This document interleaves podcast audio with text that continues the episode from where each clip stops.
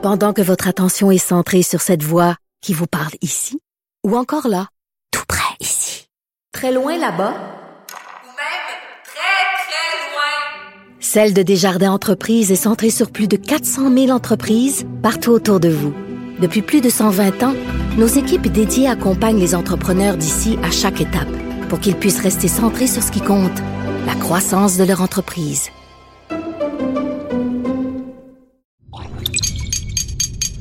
Cube Radio.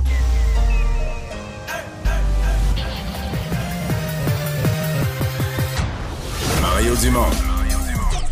Organiser, préparer, informer.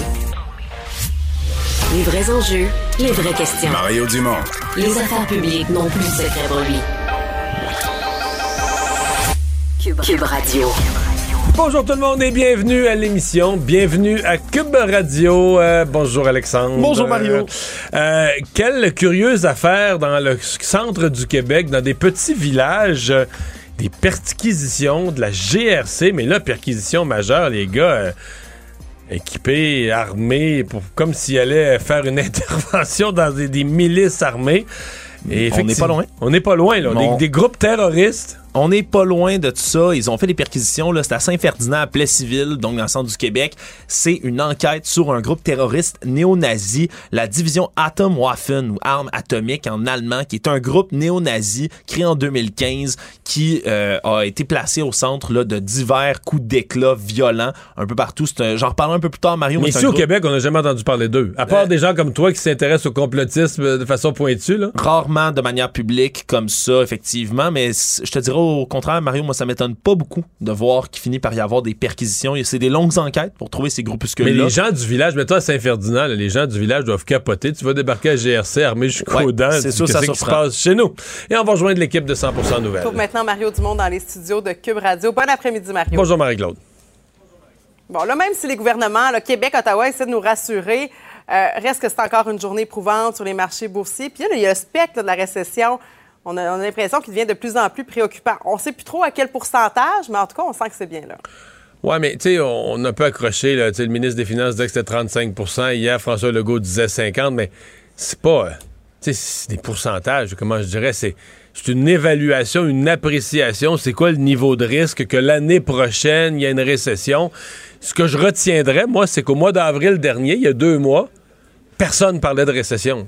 C'était pas dans le décor du tout, du tout. Puis là, tout le monde parle de risque de récession. Tu je veux dire, c'est quand même.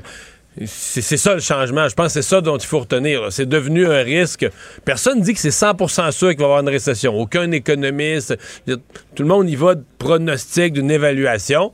Mais euh, tout le monde craint euh, qu'une. euh, ça fait partie des possibilités. Puis je te dirais même que la récession pour 2023.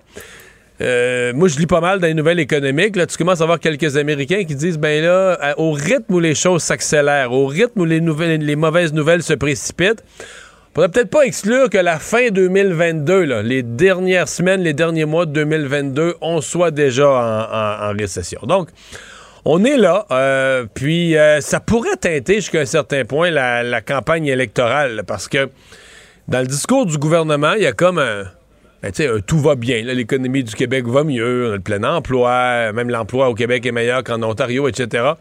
Alors, c'est sûr que si tu sens venir, soit si on est dedans, ou si tu sens venir à proximité un gros ralentissement économique, que pendant la campagne électorale, euh, il y a des mises à pied, des, mauvaises nouvelles économiques, ça vient teinter la, prochaine campagne. Oui, le problème présentement, c'est vraiment pas qu'il manque d'emploi. C'est vrai que de ce côté-là, ça va bien, mais c'est les factures qui augmentent. Puis même dans les prévisions, c'est comme si on a toujours été optimiste par rapport au prix de l'essence, par rapport à l'inflation. Mais c'est toujours un petit peu pire que ce qu'on avait anticipé, là. Oui, à date. Toujours, toujours, toujours. À date, là, ils se sont toujours fait prendre. Les banques du Canada, les ministres des Finances, ils ont tous sous-estimé l'inflation. Euh, ben, tu sais, si on, si on se compare, on se console, parce qu'ici, l'inflation au Canada est encore, le dernier chiffre, 6,8% c'est très élevé. Mais aujourd'hui, au Royaume-Uni, ils sont à 11% d'inflation. Euh, donc, ça donne une idée, là, euh, de, si on n'est pas les pires au monde.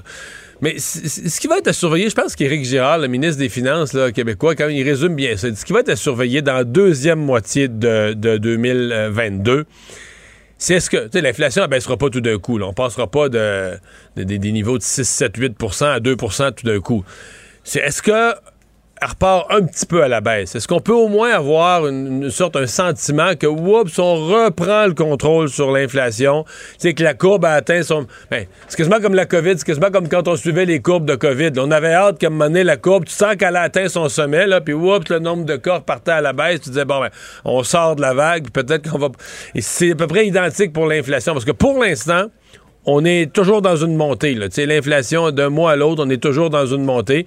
Puis là, on se demande où ça va s'arrêter. Puis comme, on se- comme l'inflation est dans une montée, puis on se demande où ça va s'arrêter, ben les banques centrales, pour contrôler l'inflation, sont dans une montée des taux d'intérêt. Puis elles, elles aussi, on commence à se demander où elle va s'arrêter. Là. là, ils montent à coup de trois quarts de point. Hier, la Fed disait, ben, trois quarts de point, on va le faire probablement plus qu'une fois. Donc, on n'est plus. Tu sais, au départ, on avait les taux à 0,25% puis on montait à coup de un quart de point. Tu dis, OK, 0,25, ils vont monter à 0,50, 0,75. Là, Maintenant, on va atteindre 1% d'intérêt de taux directeur. Mais là, quand tu montes à coup de trois quarts de point euh, ou de demi-point, ça monte pas mal plus vite. Donc, pour les gens qui ont, par exemple, une hypothèque à taux variable, là, eux autres, ce, taux-là, là, ça, il vient s'ajuster automatiquement. Ça monte vite. Oui, en tout cas, clairement, on fait de plus en plus de choix. Euh, autre dossier qui fait sourciller aujourd'hui, c'est le pont Pierre-Laporte à Québec. Euh, comment on peut expliquer ça, que le ministre des Transports savait rien, finalement, de l'état du pont, n'était pas au courant? Ah, c'est un ministère, le ministère des Transports, euh, dont on a critiqué le côté un peu dysfonctionnel depuis des années. Et là, on est en train de se demander est-ce que c'est pas encore pire avec présentement les moyens de pression, la grève des ingénieurs, qu'est-ce qui se passe, comment ça se fait? Ça fait deux, trois fois que ça arrive, là, qu'on coule tout à coup des dangers à propos du, du, du pont Pierre-Laporte. Euh, que c'est pas... euh, ça fait pas chic-chic pour personne, là. Euh, ni pour le ministre, ni pour le syndicat. Tu dis, c'est quoi la game? C'est quoi le jeu exactement? Mais là, le ministre, aujourd'hui, a quand même été obligé de réagir, de rassurer tout le monde en disant les travaux vont se faire de façon euh, plus rapide que... D'abord, le est sécuritaire, mais deux, les travaux qui sont nécessaires vont se faire de façon euh, plus rapide que prévu. Mais effectivement, là, on parle d'une étude sortie fin avril et qu'à cette- une étude quand même là, importante, là, avec des, des- des- impacts là, importants sur le, le pont Pierre-Laporte, et dont le ministre n'aurait pas été saisi presque deux mois plus tard. C'est vraiment curieux. Oui, surtout que c'est un autre dossier aussi de transport difficile pour le ministre Bonnardel. Bon, là, il y a le pont, euh, il y a le tunnel, le tramway, le REM. Ouais, par contre- Ça s'accumule, là, quand même. Ouais, par contre, dans le cas du tunnel, Québec-Lévis, euh, c'est un peu bizarre, mais tous les problèmes au pont, quand on va devoir rénover sérieusement le pont Pierre-Laporte, si, si on est obligé de fermer euh, des voies ou toutes les voies ou toutes les voies dans une direction du pont Pierre-Laporte, je veux dire, voilà des semaines et des mois où l'appui dans la région de Québec, en particulier sur la rive sud, l'appui au tunnel va, va, va monter en flèche. Là. Parce que les gens vont voir euh, la, la limitation. C'est, peu de voies qu'on a présentement entre Québec que et ça la va rive avoir sud. un impact, justement, le problème avec le pont sur le troisième lien? Oui? Ben, ça, c'est un le troisième lien ne peut pas se construire assez vite pour régler les problèmes immédiats. Non. Mais ça va avoir un impact sur l'opinion publique. C'est-à-dire que j'ai l'impression que si les gens, les gens de Lévis, mettons, qui se retrouvent, là, puis il manque, euh, il manque plusieurs voies sur le pont pendant des, des mois de travaux, eh, là, ils vont dire, hey, on est pas mal écœuré, on en veut un tunnel. Donc, ça risque d'augmenter l'appui au, au tunnel. Bon, il y a aussi un autre dossier qu'on qu'on suit. Ça se passe pas chez nous, mais aux États-Unis, les audiences pour l'assaut sur le Capitole à Washington le 6 janvier dernier. Euh, et là, c'est vraiment la question des, pressions faites sur le vice-président Mike Pence. Qu'est-ce que ça peut changer, ça, dans toute cette histoire-là? Ben, c'est un. C'est un peu un casse-tête. C'est souvent ça un procès. C'est comme un casse-tête dont tu places tous les morceaux pour qu'à la fin, les gens voient apparaître le portrait général. Et dans ce casse-tête-là, il faut montrer. On veut montrer les efforts de Trump pour se maintenir au pouvoir. Il a perdu l'élection. Donc, on a voulu montrer, il savait qu'il avait perdu l'élection. Ça, tu plus tôt cette semaine, c'est la démonstration qu'on a faite. C'est sa fille le savait, son l'attorney general, son procureur général, lui avait expliqué, les tribunaux se sont penchés là-dessus, vous avez perdu l'élection, il n'y a pas de recours, il n'y a pas eu de fraude, il n'y a, rien, y a rien, il n'y a pas d'anomalie, il n'y a rien qui justifierait d'annuler, reprendre l'élection, etc. Et donc, ça, ça a été réglé. Donc là, aujourd'hui, le volet, c'est ben, pour se maintenir au pouvoir, Donald Trump a fait des pressions indues sur le vice-président, sur son vice-président Mike Pence, pour essayer de convaincre M. Pence de ne pas suivre ce qui est prescrit dans la Constitution américaine, c'est-à-dire présider à la certification des résultats. Là, le vice-président a un rôle très, très bien défini, très précis. Puis, dans le fond, on peut juste être plus respectueux de Mike Pence. Ça, c'est la guillotine de pendaison. Là. Quand les gens criaient Hang Pence, le pendez, euh, pendez Mike Pence, c'est ça la guillotine pour le pendre qui était dans la cour. Et, on peut se demander là, si- s'il l'avait attrapé, est-ce qu'il aurait été assassiné? Moi, je pense qu'il y a une forte, prob- forte probabilité qu'il aurait été assassiné par ces gens-là. Et là, on aurait empêché le déroulement. Donc, le- le- donc c'est c'est gros. Que, après ça, c'est de prouver est-ce que Trump a Ouais. voulu ça? Est-ce que Trump a... Parce que Trump, dans ses discours, là, attaquait directement Mike Pence. Ses discours publics, là, aux foules, disait Mike Pence ne doit pas laisser... Il, disait pas qu'est-ce qu'il fallait qu'il arrive. Il disait si jamais il devait là, certifier le résultat, euh, ça serait pas bon. Tu sais, des espèces de sous-entendus.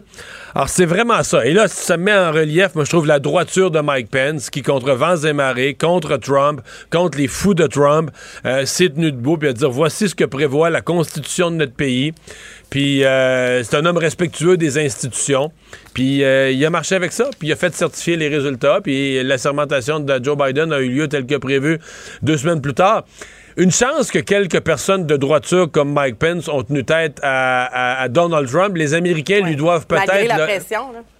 malgré la pression et le danger physique, le danger de, euh, dans son cas, c'était c'était plus un danger politique, c'était un danger physique. C'est des gens comme ça qui ont protégé les démocraties aux États-Unis. Puis la- toute cette étude-là nous démontre, c'est-à-dire que ça nous démontre à quel point on est devenu proche là, que le système. On est passé un poil là, que le système bascule. On dit la plus grande démocratie au monde, mais Donald Trump l'a tiré dans ses derniers retranchements, dans le mensonge, dans, dans la violence, mais dans tous les efforts, parce que tout ça n'avait qu'un seul but, se maintenir au pouvoir. Peut-être un deuxième but, là, dans le cas des mensonges, ramasser de l'argent. Il a ramassé 250 millions de Ouais. levée de fonds là, en disant, vu qu'il s'était fait voler l'élection, il fallait que les gens à ces payent. images du Capitole, puis on dirait qu'on n'en revient pas encore. Euh, Mario, en terminant, en 30 secondes, peut-être un petit mot sur le départ à la retraite euh, de Pierre Bruno. Hey, c'est vraiment une époque. Ce matin, je disais, puis ça a fait sourire des gens. Tu sais, euh, je suis pas, arrivé avant hier sur la scène publique, mais quand Pierre, lui, s'est assis sur la chaise, j'étais un gamin, j'avais 6 ans.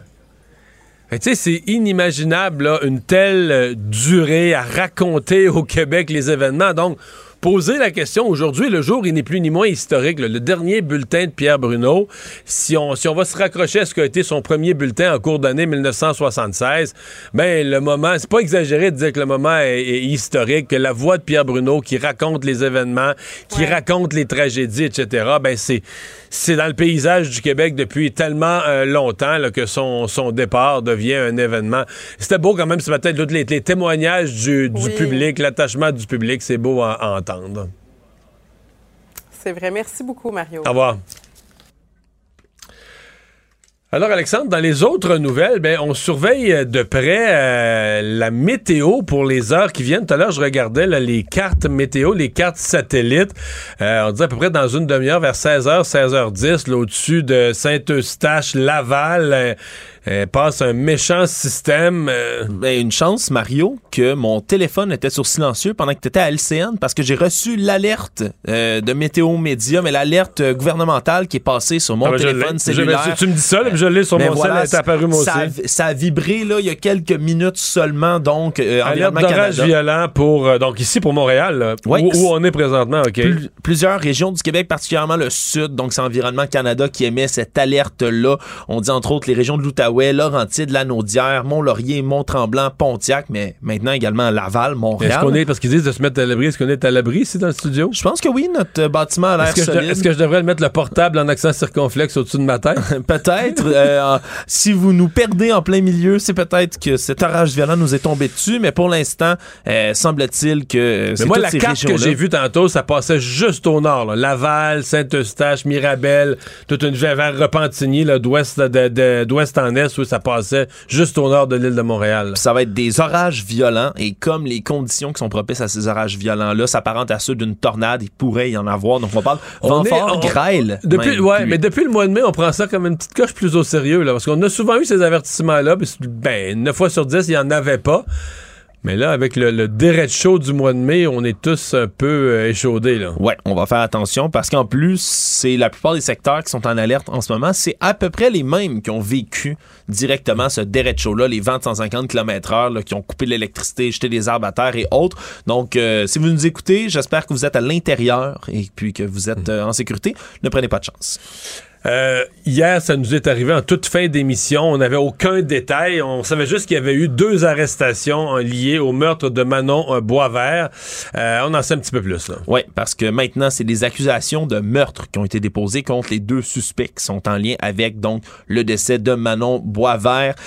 C'est une enquête du service de police de l'agglomération de Longueuil qui a mené à la découverte donc que cette victime-là, Madame Boisvert, a été ciblée c'était pas une victime choisie au hasard, c'est ce qu'on sait pour l'instant. Et donc, ces deux suspects-là ont été interceptés pendant qu'ils quittaient un commerce du chemin Chambly. C'est un homme âgé de 46 ans, une femme âgée de on 36 ans. les identifie pas encore? Non, deux résidents de Longueuil, mais on ne les identifie pas. On connaît que leur âge euh, et leur euh, genre à ce point-ci.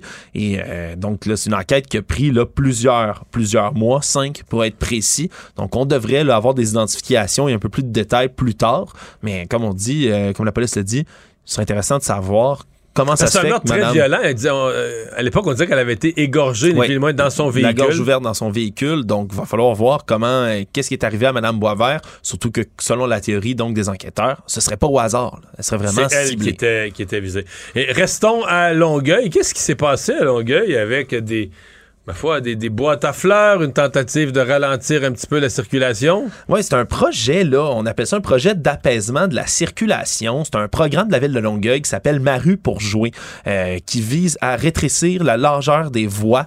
Euh, qui vise à forcer, entre autres, les automobilistes à ralentir là, de matière euh, les enfants pour qu'ils puissent jouer dans la rue en toute quiétude. Donc, c'est comme des gros bacs à fleurs qui sont installés, un peu, puis ça force les automobilistes à passer entre les deux et donc d'être euh, plus prudent, de ralentir. Puis comme ça, ça permet aux enfants de jouer, par exemple, au hockey dans la rue, à toutes sortes de sports. Mais là, le problème, c'est que ça plaît pas à tous les résidents de les, des rues en question, dont la rue Saint-Michel. Et il y a une mère de C'est famille. quoi, les gens considèrent que ça encombre la rue? Ouais, mais il y en a qui s'impatientent, qui pensent que ça les empêche de circuler assez vite. Et on dit qu'il y a eu de la violence verbale qui a été, euh, qui a été signalée sur place. Un, un automobiliste en question, entre autres, qui aurait accéléré là, de manière dangereuse près d'enfants qui circulaient à trottinette. Une mère de famille a dénoncé ça. Euh, ça a nécessité des policiers sur les lieux, mais il n'y a pas eu donc d'infraction criminelle de rapporter, donc aucune accusation pour l'instant. Mais on parle là de, de menaces verbales envers un enfant de 5 ans, euh, des menaces envers la famille C'est en bien question. ça. Des menaces en envers la famille en question parce que on dit que la, la mère de famille, Anne Leblond, comme elle est présentée euh, dans le Devoir, elle a demandé à ce que ce projet-là soit mis sur sa rue, mais les voisins n'étaient pas d'accord, puis ils l'ont ciblé en raison de ça. Bref, il y a de la bisbille qui entoure tout ça. Du côté de la ville, on a dénoncé haut et fort là, le fait qu'il y a des adultes qui intimident des enfants Mais par faudrait que je le vois. Est-ce que c'est bien fait? Est-ce que ça a de l'allure? Est-ce que c'est. Mais que ce soit bien faux ou mal fait, je pense que d'insulter les enfants ben, de 5 insulter ans un sur enfant la de 5 rue, ans, ouais. pas sur le même dossier. Insulter un enfant de 5 ans, c'est complètement débile. Mettre des boîtes pour protéger, pour protéger les enfants, ça peut avoir de l'allure. Mais des fois, les villes sont capables aussi de faire des conneries qui vraiment entravent inutilement la, la circulation. Je serais curieux quand même. Je vais aller voir ça. Je vais aller voir ça.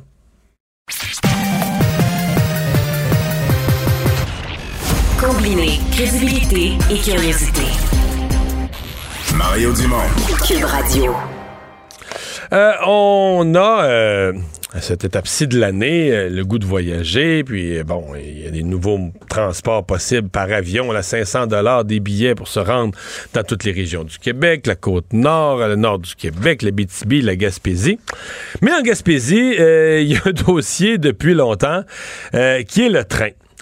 Et là, euh, il y a des travaux à l'heure actuelle, euh, des travaux qui sont euh, qui sont en cours et qui sont extrêmement lents. Des gens qui commencent à dire, mais là, ça va être plus long. Les, les rénovations, pas si majeures après tout sur le rail euh, du train.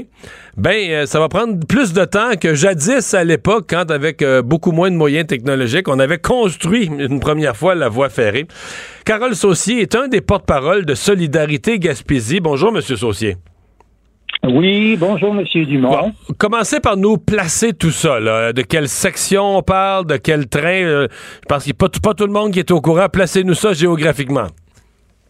Euh, si vous me permettez juste une minute, donc effectivement, euh, pour situer le regroupement citoyen de solidarité Gaspésie qui travaille sur plusieurs enjeux de développement de notre région, sur le dossier du train, celui dont on va parler aujourd'hui, on a travaillé en association aussi avec une autre, un autre regroupement qui s'appelle le Comité de citoyens pour le développement de Gaspé.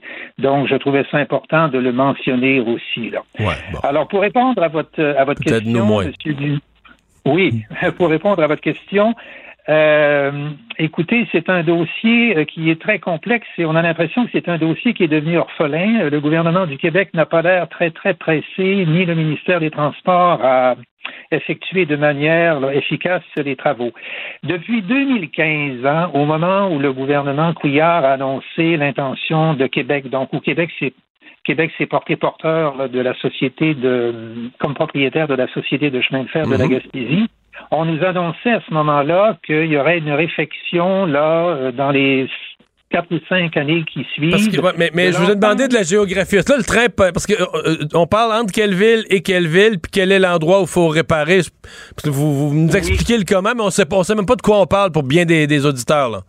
Oui, je vais vous dire ça. Donc, on- quand on parle de la, réflex- de la réfection complète du chemin de fer gaspésien, on part de Matapédia, du côté ouest, hein, dans la baie des Chaleurs de la Gaspésie, Mhm. pour se rendre, pour se rendre, traverser l'ensemble de la baie des Chaleurs, la NRC Rocher-Percé, et se rendre jusqu'à Ga- Gaspé, qui est dans la, dans la pointe de la péninsule. Non, mais, mais tout ça par la, tout ça par le, le- le sud, donc par la baie des Chaleurs.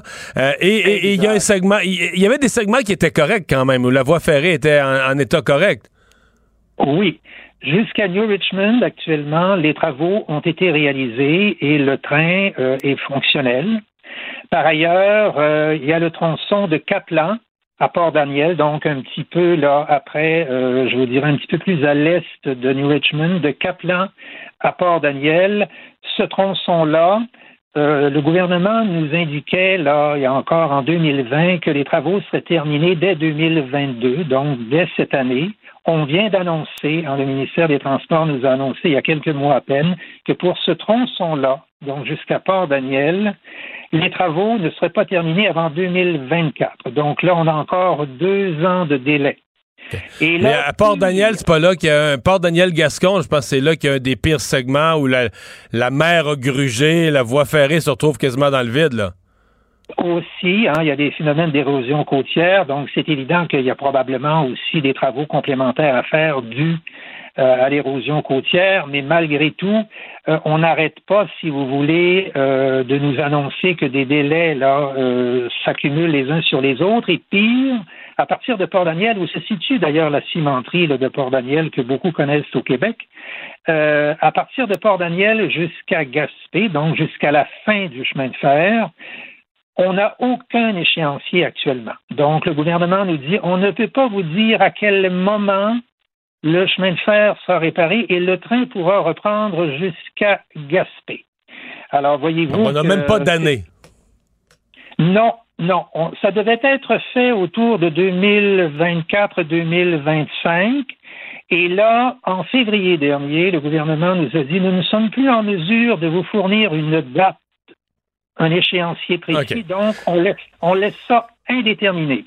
L'autre élément qui est important, M. Mario Dumont, c'est que c'est pas un problème d'argent. hein. Il y a un 240 millions depuis 2015 là, qui est provisionné par le gouvernement du Québec pour euh, effectuer les travaux de réhabilitation. Là-dessus, par ailleurs, il y en a que pour vous illustrer la lenteur des travaux, il n'y a que 120 millions qui ont été dépensés des 240, donc 50 et euh, donc, il y a plusieurs appels d'offres qui devaient être faits pour le fameux tronçon Caplan-Port-Daniel. Il y en avait, on avait prévu 11 appels d'offres. Il n'y en a que deux qui ont été lancés.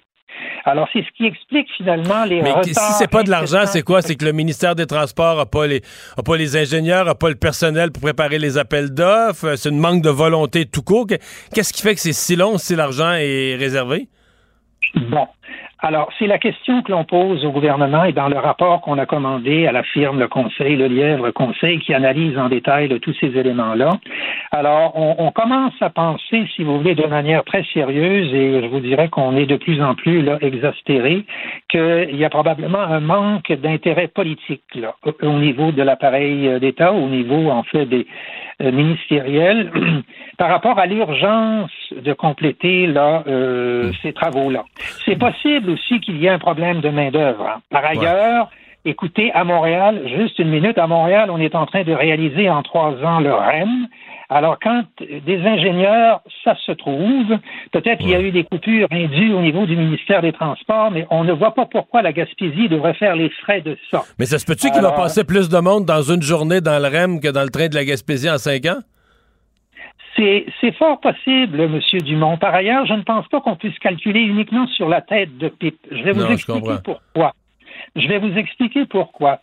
Le transport, et vous en conviendrez aussi à Montréal, dans toutes les régions du Québec, le transport, que ce soit ferroviaire, maritime, aérien, routier, par autocar, peu importe, le transport est jugé comme une condition essentielle au développement social et économique et aussi à l'occupation d'un territoire. Alors, je ne vois pas pourquoi on devrait priver la Gaspésie hein, de ce moyen de transport, à la fois pour les marchandises, parce qu'actuellement, il y a énormément d'entreprises qui doivent payer des coûts supplémentaires pour embaucher donc du camionnage lourd, parce que le train ne n'est pas là pour euh, transporter les marchandises. Ce sont des frais supplémentaires pour les entreprises, dont certaines sont très importantes, comme Hélène Wind Power à Gaspé au niveau des pales. Ensuite, de ça même, la cimenterie Port-Daniel. Il y a aussi le fait qu'on se rabat sur le camionnage lourd, on se rabat sur le transport routier. Or, le camionnage lourd, au niveau des impacts environnementaux, le camionnage lourd est six fois plus polluant, émet six fois plus de gaz à effet de serre que le transport ferroviaire. On se comprend. ça, c'est ça, une certitude. Donc, le train, quand on parle du train en Gaspésie, c'est autant un train de marchandises, autant pour les trains de marchandises que pour les trains de, de passagers. Moi, aujourd'hui, là, le- le- les gens savent peut-être pas ça. Maintenant, je pars de Montréal. là. Puis, euh, je veux me rendre en Gaspésie. En train. Je, je tiens à y aller en train. Qu'est-ce qui m'est Oui. disponible? À quelle fréquence? Jusqu'où je peux me rendre? C'est quoi la limite où le train va pas plus loin? C'est quoi la réalité du train en Gaspésie pour un passager aujourd'hui au, au départ de Montréal ou de Québec? C'est quoi le, le- qu'est-ce c'est quoi l'offre? Il n'y en a pas du tout, M. Dumont. Zéro. Il n'y en a aucune. Même pas une fois, parce qu'à l'époque, il y avait une fois ou deux par semaine, euh, il n'y a plus rien du tout. C'était Via Rail. Or, Via Rail, depuis dix ans, a interrompu le service sur le fait que le rail n'était pas sécuritaire. Il y avait des travaux importants à faire. Alors là, ça crée une pression encore plus grande, si vous voulez. On le- dit au gouvernement du Québec, il faut absolument compléter les travaux pour rendre sécuritaire le rail, d'une part pour le transport de marchandises, mais encore plus pour le transport des personnes, parce que Via Rail nous répond, quand on s'adresse à eux, nous sommes intéressés à revenir, mais nous allons revenir quand le rail sera sécurisé de Matapédia à Gaspé. Donc là, le train on est se rend dans où aujourd'hui? Il, il arrête à Amkoui, il arrête à, à Rimouski? Le- il arrête- Je pense qu'il se rend jusqu'à Matapédia, mais à partir de Matapédia, il file vers les maritimes. Vers le Nouveau-Brunswick, oui, je comprends, je comprends. Il traverse, il traverse la voie ferrée, la Cross Point, puis ça va au Nouveau-Brunswick, mais il n'y a plus rien euh, du côté québécois. Absolument. Je comprends Absolument. très bien. Je comprends très bien. Alors, vous voyez qu'on est pas mal mal à mancher, comme on dit. Euh, Est-ce que vous croyez qu'il y aurait de la, de la demande, par exemple, des, des touristes, là, qu'il y aurait de la demande, qu'il y a un été comme cet été, qu'il y a des gens qui descendraient à Gaspésie par train? Je pense que au niveau du transport des personnes, il y aurait certainement une demande. Écoutez, la Gaspésie est actuellement une destination touristique en forte croissance depuis des années et on en est très heureux. Alors, on aimerait bien pouvoir offrir un transport sécuritaire, abordable aussi, moins polluant pour les touristes québécois et internationaux qui voudraient s'en prévaloir. Mais il y a beaucoup plus que ça au niveau du transport des, euh, pardon, du transport des personnes, Monsieur Dumont. Il y a le fait qu'il y a des citoyens et des citoyennes de la Gaspésie qui doivent actuellement, pour avoir des euh, soins de santé spécialisés qui ne sont pas accessibles dans la région, qui doivent se rendre à Québec ou à Montréal. Antérieurement, plusieurs d'entre eux le faisaient par train. Là, maintenant, il faut le faire par automobile. C'est très long et ça coûte de plus en plus cher avec les augmentations du coût de l'essence, vous en conviendrez. Il y a des étudiants et des étudiantes qui étudient dans des cégeps et des Ouais, universités évidemment. hors Gaspésie qui pourraient se servir du train parce que c'est un transport plus abordable. Il y a des tas de, de, gens qui s'installent actuellement en Gaspésie, des ménages, enfants, familles, qui pourraient bénéficier aussi du transport de train par personne pour retrouver leur famille à Montréal ou à Québec, les parents, etc. Ou l'inverse, les parents de ces familles-là qui sont à Montréal ou à Québec ou à Sherbrooke, qui veulent visiter euh, leurs enfants pourraient le faire également par train et pas uniquement par automobile.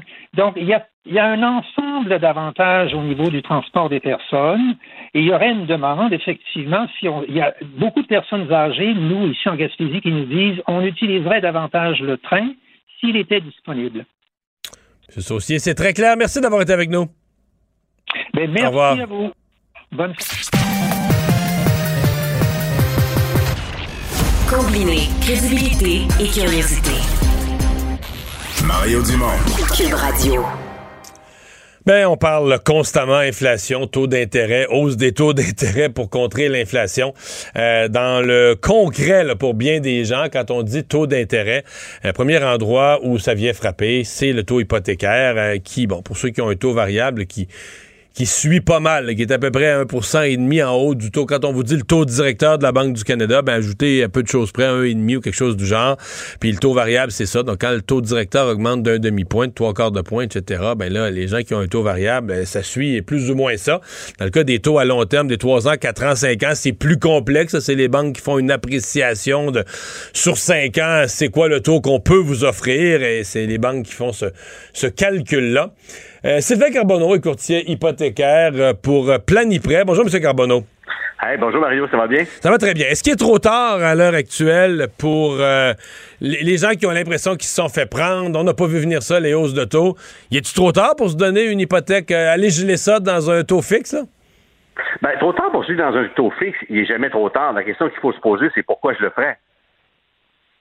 Euh, parce parce qu'en ce moment, ce qu'on vit là présentement, c'est pas permanent, là, c'est cyclique, c'est comme dans n'importe quoi. Les placements qui baissent, on a avantage à les laisser là, on a avantage à ne pas leur toucher, à pas tout sortir et à voir comment ira le marché une fois qu'il se sera stabilisé. Là, présentement, on, on vit des hausses, mais il faut pas se le cacher, c'est temporaire, parce qu'en 2023, tout le monde l'annonce, il y aura une récession.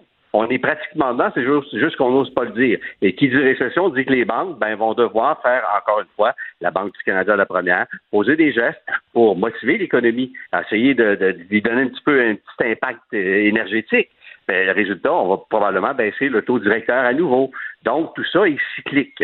Euh, ça dépend de la situation de tous et chacun. Quel est le budget de tous et chacun? Je pense que c'est ça la question qu'il faut se poser. La fameuse tolérance au risque. Que la, la, la- la seule raison de geler son paiement, c'est on se dit si, si, jamais, si jamais ça montait accidentellement pendant quelques mois, 7-8 là, le, le taux part hors contrôle, euh, est-ce que moi je serais dans, dans, dans un péril?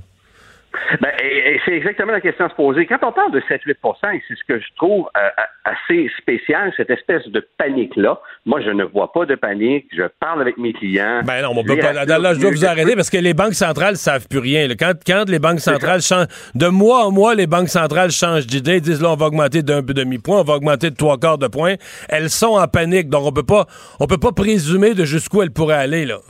Exactement, ça, je suis d'accord avec vous. Mais ce que je veux dire par là, c'est que déjà en 2018, le gouvernement fédéral et la Banque du Canada ont posé des gestes, entre autres, en créant le fameux taux de qualification de la Banque du Canada. C'est-à-dire que quelqu'un qui se présente dans mon bureau ce matin pour acheter une maison, je, dois le qualifier au taux offert par la banque plus 2% On appelle ça un test de stress.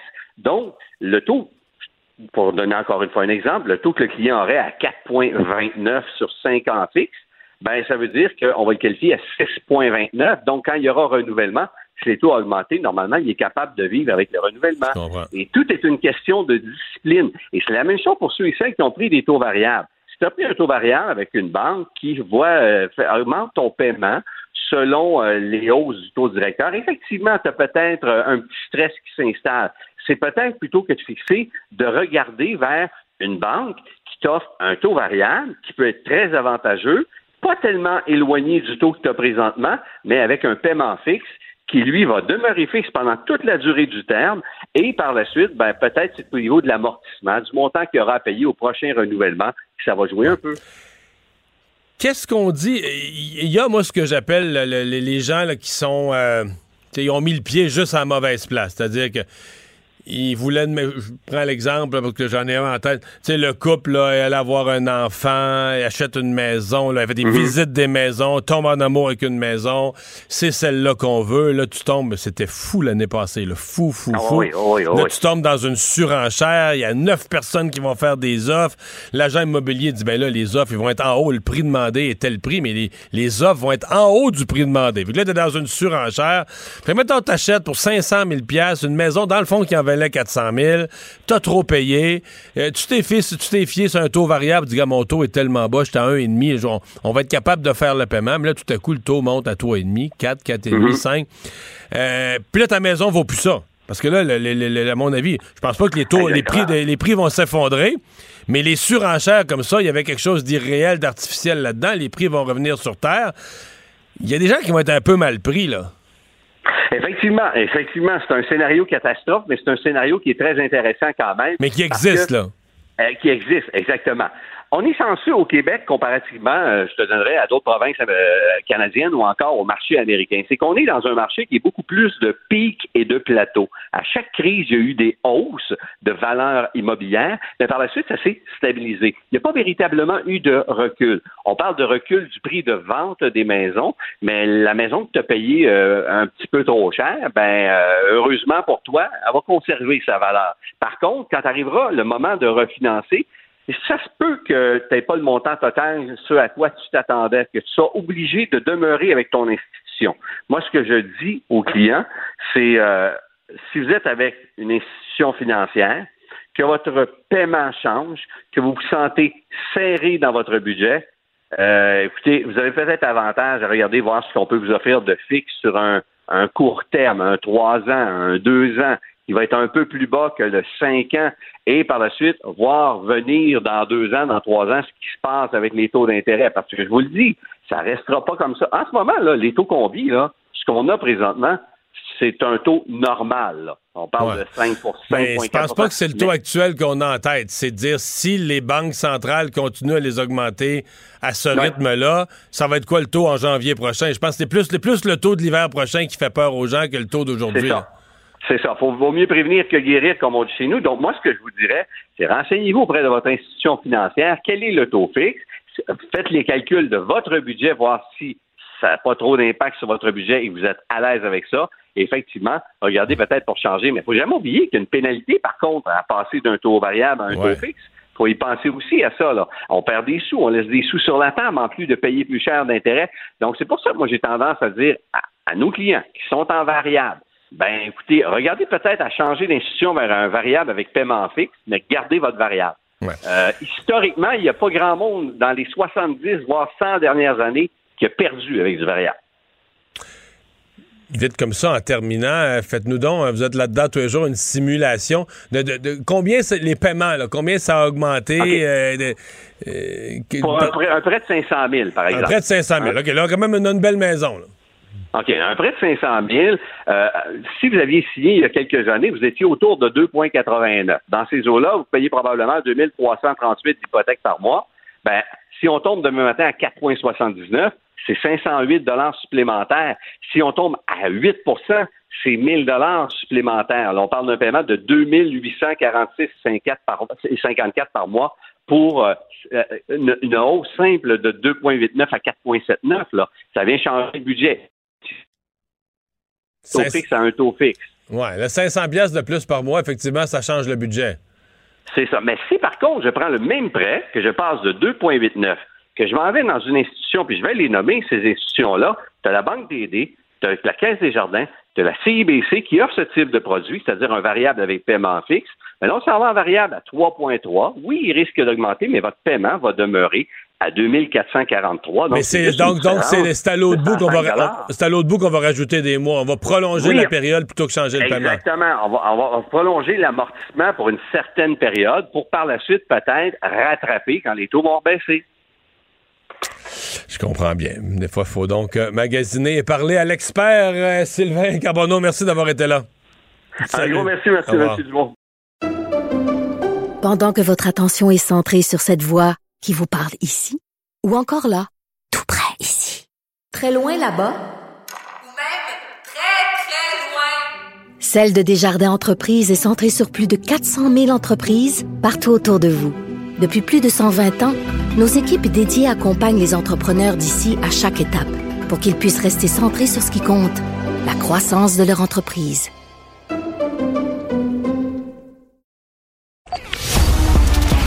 Les vrais enjeux, les vraies questions. Les affaires publiques n'ont plus de secret pour lui. Mario Dumont. Vous avez 24 minutes dans une journée. Tout savoir en 24 minutes. Pour s'informer et comprendre en 24 minutes, ici Mario Dumont, en compagnie de Vincent Dessureau, des studios de Cube Radio, la station d'affaires publique de Québecor. Voici Tout savoir en 24 minutes. Tout savoir en 24 minutes. Alors, on a eu l'alerte tout à l'heure sur nos téléphones cellulaires d'Environnement Canada. Ça brasse. Alerte veille de tornade sur plusieurs régions du Québec. Et je peux vous dire qu'ici, à la station à Montréal, c'est tombé. Il fait noir, là. Il fait noir comme. euh, je parle pas qu'on a perdu l'électricité, je parle dehors, il fait noir comme la nuit. Ouais, il fait une très très noir, il pleut des halbardes vraiment dehors là, c'est euh, c'est quelque chose à regarder et on dit même qu'en Ontario, il y aurait une tornade qui aurait été aperçue. Euh, il y a des clients qui sont sans électricité là, on regarde en ce moment là les dernières nouvelles quant à ça. Plusieurs régions du Québec étaient frappées de cette alerte là, oui Montréal, Laval, mais également l'Outaouais, les Laurentides, la Naudière, Mont-Laurier, Mont-Tremblant, Pontiac. Bref, toutes des régions qui ont été frappées en mai dernier par le fameux derecho, les vents de 150 Ouais, on s'entend que c'est des régions, quand c'est alerte de tornade, là, on se dit pas, ah, ça passe toujours à rien. C'est des régions, on- il y a des gens qui n'ont pas eu d'électricité pendant 10 jours, donc là, on est un peu plus, euh, un peu plus sensible à ça. Ben, croisons-nous les doigts, qu'il n'y ait pas de dommages majeurs cette fois-ci. Aujourd'hui également, une nouvelle qui a retenu beaucoup d'attention, c'est celle de la perquisition à Saint-Ferdinand et à Plessisville, dans le centre du Québec, des policiers de la Gendarmerie royale du Canada qui se sont dirigés vers une coopérative à Plessisville et dans un bâtiment désaffecté également à Saint-Ferdinand. Tout ça, des perquisitions dans, dans, le cadre d'une enquête contre un groupe euh, terroriste néo-nazi, la division Atomwaffen. Mais tu sais que quand tu le dis de même, ça a l'air d'une joke, là. Ouais. La GRC qui débarque, armée comme des Marines qui vont chercher euh, Ben Laden. Ouais, Euh, dans les camions blindés. Non, non, ils débarquent euh, dans le centre du Québec, à Saint-Ferdinand, pour arrêter des terroristes néo-nazis. Tu dis, OK, est-ce-tu euh, est-ce-tu Louis-José Hood qui joue dans un nouveau film? C'est quoi? Mais c'est tout vrai, là. C'est entièrement vrai, malheureusement. Euh, puis on va avoir plus de détails sur cette enquête-là, semble-t-il, qui a été amorcée en 2020, qui vise des individus, donc présumés associés à la division Atomwaffen. Atomwaffen, qu'est-ce que C'est c'est? un mot allemand. C'est un mot allemand qui veut dire arme atomique, là, Atomwaffen directement dedans. C'est un groupe néo-nazi accélérationniste qui a été créé en 2015. Quand je parle de accélérationniste, c'est un terme qu'on utilise par rapport au groupe néo-nazi, entre autres, où c'est des mouvements qui, par la violence, veulent accélérer la chute de la société. Dans leur idéologie, l'effondrement... Tout est là, corrompu, tout est mauvais. Oui, mais plus que ça. En ce moment, notre société, selon eux, là, en ce moment civilisée, est insoutenable. À un point ou à un autre, les divisions raciales qu'il y a entre les individus vont finir par éclater. Et ça va mener à une guerre inévitable, civile, dans les États entre les races. C'est ce qu'ils... euh, je, je rapporte leurs mots, évidemment, là, pour mon idéologie à moi. Et à la fin, selon eux, de cette guerre-là, la race blanche va triompher comme la seule et unique race suprême sur Terre et oppresser Eh, bah, bah. les autres. Ouais, c'est très sérieux. C'est, on Et parle donc, du ils néonazisme, disent- c'est ils ça. disent, là, directement. attendons pas ça, accélérons l'arrivée de tout ça. C'est, ce qu'on, c'est, c'est comme ça qu'on dit le groupement est accélérationniste. C'est ça que Et ça donc veut là, ils dire ont posé, directement. dans, dans- sur la Terre, ce groupe-là a déjà fait des, des- des gestes d'éclat, des gestes terroristes. Ouais, sont associés à divers actes de violence, crimes haineux, partout, un peu aux États-Unis, au Royaume-Uni, en Allemagne également. Mais jamais au Mais- Canada encore. Également au Canada. Ah on oui? sait qu'il y avait des cellules de ces mouvements-là à Tom Waffen. Il y a quelques années, entre autres, le Winnipeg Free Press avait sorti une grosse enquête sur un groupuscule qu'on appelait The Base, qui était aussi une cellule néo-nazie apparentée à Tom Waffen, qui imitait un peu les symboles et l'idéologie de ce groupe-là ici au Canada. Euh, et bref, Mais là, il y avait une cellule à Plessisville. Parce que, tu sais, on dirait, c'est, voyons, il y avait une, il y a du- Plessisville. Mais là, on a peu de détails pour l'instant, mais oui, semble-t-il qu'il y avait une cellule ou du moins des membres qui étaient affiliés à Tom Waffen, donc ici au Là, la Canada. GRC avait, pas- avait peur d'eux. C'est pas, pas une perquisition comme un jeune dans son sous-sol et sur le web, on va l'arrêter et passer les menottes. C'était comme une opération. Il n'y avait pas d'arrestation prévue aujourd'hui, mais ce qu'il faut comprendre, c'est que quand tu as des groupuscules comme ça, comme euh, Atom Waffen, qui sont accélérationnistes, entre autres, pour accélérer la chute de la société. C'est des gens qui commettent des actes violents et qui font, euh, qui s'apparentent? Ouais, des explosifs, des armes qui vont s'apparenter très souvent, mais au mouvement survivaliste aussi, Mario. Comme ces gens-là pensent que la société va s'effondrer, ben, eux s'arment jusqu'aux dents pour faire Parce face à que cette eux savent des choses, là. Moi, je travaille en information. Eux savent des choses que je sais pas, là. C'est-à-dire? Non, mais je veux dire, dans, dans ce genre de philosophie-là, c'est toujours des gens qui se pensent plus conscients. Oui, oui, oui, plus ils in- sont éveillés, ils sont ils éveillés. sont plus conscients, plus informés. Ils, Ils ont, ont ils ont compris. lu des Ouais. choses sur Internet, donc ils savent des choses qu'on. Ils ont, ils ont compris quelque chose qu'on n'a pas compris, mais c'est c'est vraiment, là, ça ne m'étonne pas de savoir qu'on a des groupuscules néo-nazis ici au Canada, au Québec, peut-être un peu plus à Plessisville ou à Saint-Ferdinand, mais c'est des endroits comme ça, on parle, là, euh, selon la GRC, d'un bâtiment désaffecté. Est-ce que c'est un endroit où on s'enterrainait au tir d'armes? Les spéculations peuvent aller bon train autour de ça. On va attendre Mais de donc, il n'y a voir. pas d'arrestation. Il n'y avait va- pas va y en d'arrestation avoir, c'est- prévue aujourd'hui. Mais il va y en avoir, c'est inévitable. là, c'est une enquête qui est amorcée en 2020. Je veux dire, Ça fait deux ans qu'ils sont sur la piste de ce, euh, de ces, des membres de ce groupe-là. Faut comprendre qu'Atom Waffen, là, c'est extrêmement décentralisé. Il peut y avoir des cellules dans plein de pays. Il n'y a pas de vraiment de tête dirigeante à ce genre de groupe-là. Donc, il va falloir attendre de voir les conclusions de l'enquête de la GRC. Mais certains, ça peut sembler préoccupant, tout ça, qu'il y ait une division néo-nazie ici au Québec.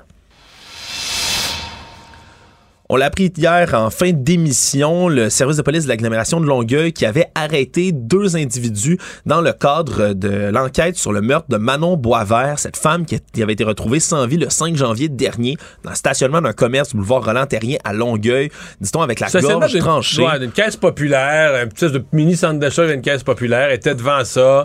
Les vitres, par la présence d'une personne à l'intérieur, les vitres avaient givré, gelé, fait que il, s'était passé du temps. On- on ne pouvait pas, un passant pouvait pas voir qu'il y avait quelqu'un. Ça pouvait avoir l'air d'un véhicule euh, qui était abandonné là, qui était laissé là, etc. Puis après un certain temps avec quelqu'un vraiment aille sécurité dans le véhicule puis se rendre compte qu'il y avait une personne morte dedans. Là. Voilà, et on se demandait justement s'il s'agissait là d'une mort ben, accidentelle, c'était difficile compte tenu des blessures qui avaient causé le décès de Madame Boisvert, mais par la suite, on avait enquêté cinq mois de temps durant et donc ces deux suspects qui ont été arrêtés hier, aujourd'hui, ont été accusés de meurtre. Un homme âgé de 46 ans, une femme âgée de 36 ans, tous deux résidents de Longueuil et on dit que c'était pas un meurtre au hasard que Madame Boisvert a été ciblée. Pourquoi? La question reste en suspens. Va falloir attendre que les procédures judiciaires là, se poursuivent contre ces deux individus. en parlant de procédure judiciaire, on n'a pas donné l'identité, on n'a pas révélé l'identité des deux personnes. Pas encore. Donc, on ne connaît que leur âge, leur genre et que ce sont des résidents de Longueuil. Ils ont été interceptés pendant qu'ils quittaient aujourd'hui le- un commerce, hier plutôt, un commerce du chemin Chambly. Donc, attendons de voir euh, où s'en va cette enquête-là. Ben, ça nous a intéressé. C'est resté un meurtre mystérieux. Je me souviens que la police de Longueuil avait fait un poste de commandement ben, sur place, dans le cours de la Caisse populaire, puis semblait pas avoir quelques débuts de commencement de piste, mais il semblait quand même assez dans le brouillard à ce moment-là. Demander l'aide du public, c'est Ouais. toujours ça. On demande quiconque aurait vu quelque chose. On a toujours peur que ces cas-là deviennent des cold cases, hein, qui soient jamais résolus parce que plus le temps après le meurtre, là, plus ça prend de temps, plus c'est difficile de retrouver la trace là, de, de gens pouvant être impliqués dans des euh, dans un crime comme celui-là. Mais bon, on a deux arrestations. Reste à voir là, comment se poursuivront les procédures judiciaires. Tout savoir en 24 minutes. Histoire très triste. euh, Aujourd'hui, l'histoire d'un poupon de 8 mois qui a fini par perdre la vie après avoir attendu une ambulance pendant de très longues minutes en plein centre-ville de Montréal hier. Il y a des policiers qui ont transporté l'enfant eux-mêmes à l'hôpital parce que ça prenait trop de temps, qu'il n'y avait pas d'ambulance qui arrivait. Et là, on cherche à savoir quel était le problème, où ça a cloché dans cette histoire-là, parce que c'est un bébé qui souffrait de problèmes de santé, qui est en détresse respiratoire. On a appelé l'ambulance, mais il n'y avait pas de répondant médical d'urgence qui était disponible pour prendre la famille en charge au bout du fil. Dans tous les cas, on envoie toujours tout de même une ambulance, mais 12 minutes plus tard, l'ambulance n'était toujours pas sur les lieux. L'état du bébé s'est détérioré. On a appelé une nouvelle fois le 911. Une autre ambulance s'est mise en direction.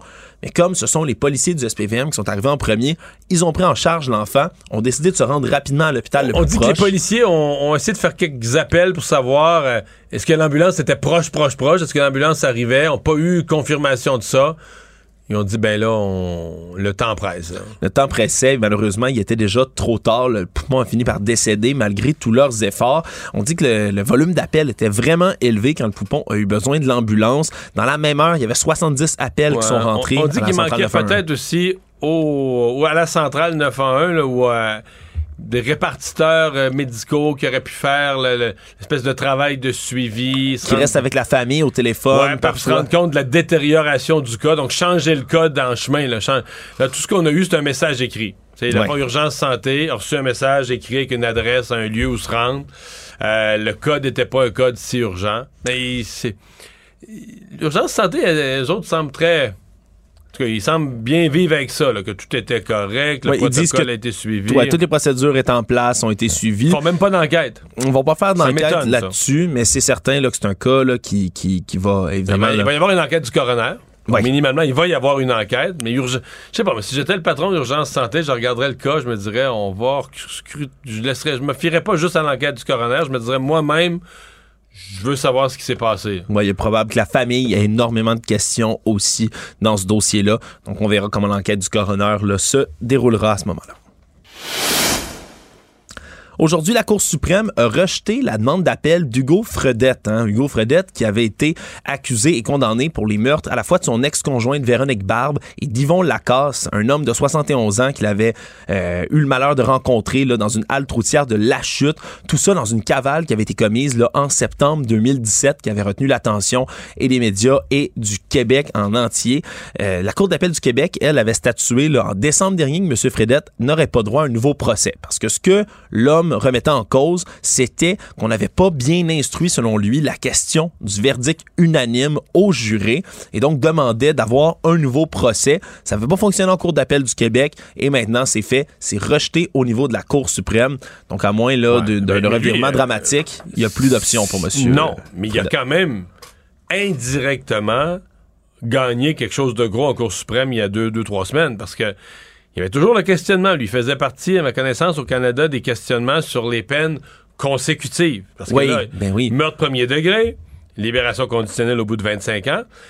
Mais lui, son cas était un des plus intéressants sur quasiment plus qu'Alexandre Bissonnette. Je, je- je sais, un meurtre, c'est un meurtre, mais qu'Alexandre Bissonnette avait tué plusieurs personnes, mais dans le même acte, là, une folie de tirer sur le monde. Ouais. Alors que certains euh, juristes disaient, si on est pour faire des peines consécutives, Fredette a commis deux gestes complètement distincts. Ouais, puis dans Il deux instances temporelles Ouais, différentes. Exactement. Il a assassiné sa conjointe, c'était dans la maison, avec des motifs. C'est- Il a assassiné un autre monsieur dans une halte routière pour y voler son char. Donc, autre lieu, autre motif, tout était différent. Oui, même, pas- même l'arme du crime est différente. L'arme du crime, tout était différent. Et donc, lui, ça aurait pu, là, encore plus, peut-être, être des peines consécutives, de dire, OK, t'as- c'est épouvantable, t'as tué ta conjointe, mais quand t'as tué l'autre monsieur, c'est plus le même lieu, plus les mêmes circonstances, plus la même arme du crime, plus les mêmes motifs, t'as plus le même mobile, il y a rien de pareil. Et entre-temps, il a kidnappé un enfant. Il était, il était en plein enlèvement d'enfants en plus, de plus. tout ça. Fait que oui, euh, t'as raison, Mario. Lui il a est protégé par la. Il est totalement protégé par la Cour suprême qui va avoir droit à sa libération au bout de 25 ans. Euh, fait que, mais tu sais, tu tu prenais les autres cas, là, le gars, ben, puis c'est tous des meurtres tellement épouvantables. C'est pas que je veux, banaliser les autres. non, mais- puis c'est difficile de les comparer, mais- Bourque, Bourque, euh, avec les agents de la GRC, c'était même mobile, tu même mobile. Euh, Bissonnette, il a tué des gens, c'est horrible dans une mosquée. il mais Mais tout s'est passé en quelques minutes dans un dans le instant. même motif. Le, même, le motif est fou, mais c'est le même. Alors que lui, Fredette, avait commis des meurtres. Donc, en droit, en droit, ça répète une cause là, vraiment intéressante à étudier, mais là, bon, la Cour suprême a dit ça ne s'applique pas. Euh, peu importe ce que tu fais, comment tu le fais, que tu aies fait deux morts, cinq morts, dix morts dans les mêmes circonstances, dans d'autres circonstances, tu, peux, tu purges tes peines de façon con- concurrente. On ne peuvent pas, on peut pas les additionner. Et donc, libération conditionnelle au bout de 25 ans, c'est permis à tous. Mario, hier, on s'est intéressé à cette histoire de la gouverneure générale et de ses Oui. dépenses de traiteur en avion. Eh bien là, aujourd'hui, on a eu des réponses dans les dernières heures de la Défense nationale. Parce qu'on se souviendra, à l'origine, on dit qu'à peu près 100 000 ont été dépensés seulement en traiteur, seulement dans l'avion de la gouverneure générale pour un voyage de quelques jours, là, de 8 jours au Qatar, pour elle et 29 de ses invités. Mal, le montant serait un petit peu moindre, selon la défense. Ben, le montant, c'est un petit peu moins. Puis, surtout, hier, on se disait, ben, elle disait, ah, c'est la défense qui gère tout, la, tout ce qui est nourriture, tout ce qui est traiteur. On n'a rien à toucher à ça. On avait l'impression qu'elle lançait un peu la défense sous l'autobus. Mais il semblerait qu'elle ait raison. Que ce soit l'armée canadienne, les forces euh, de l'air canadiennes qui gèrent tout ça, le montant est un peu plus Oui, bas. qui le gère, qui le gère à, la- à la dernière- Mais est-ce que ça se peut qu'il consulte pas sur les menus? Je veux dire que la gouverneure générale parle, personne à son bureau sait qu'est-ce qu'il va y avoir au menu, quelle qualité de vin? Mais- Selon ce qu'ils ont répondu, il semblerait que le bureau de la gouverneure générale ne soit pas ni responsable ni impliqué dans la décision du menu. Donc, c'est ce qu'on répond du côté des forces armées canadiennes.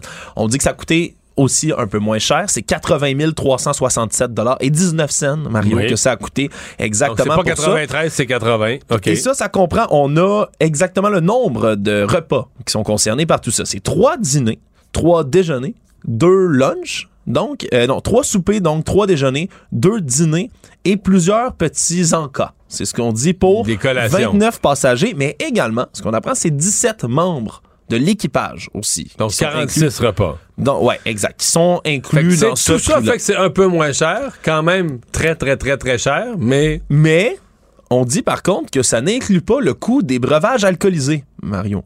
Alors, on fait spéculer est-ce qu'ils sont pris du champagne hors de prix puis que ça a gonflé les prix. Semble-t-il que l'alcool ne soit pas inclus là-dedans et que tout ce qui est embarqué comme alcool n'est pas financé par les forces armées canadiennes. Donc, pour être ça m'honore un peu quand même. Ouais, mais est-ce que ça pourrait être sur notre budget? Est-ce qu'ils ont payé leur alcool de leur poche? C'est que j'en doute.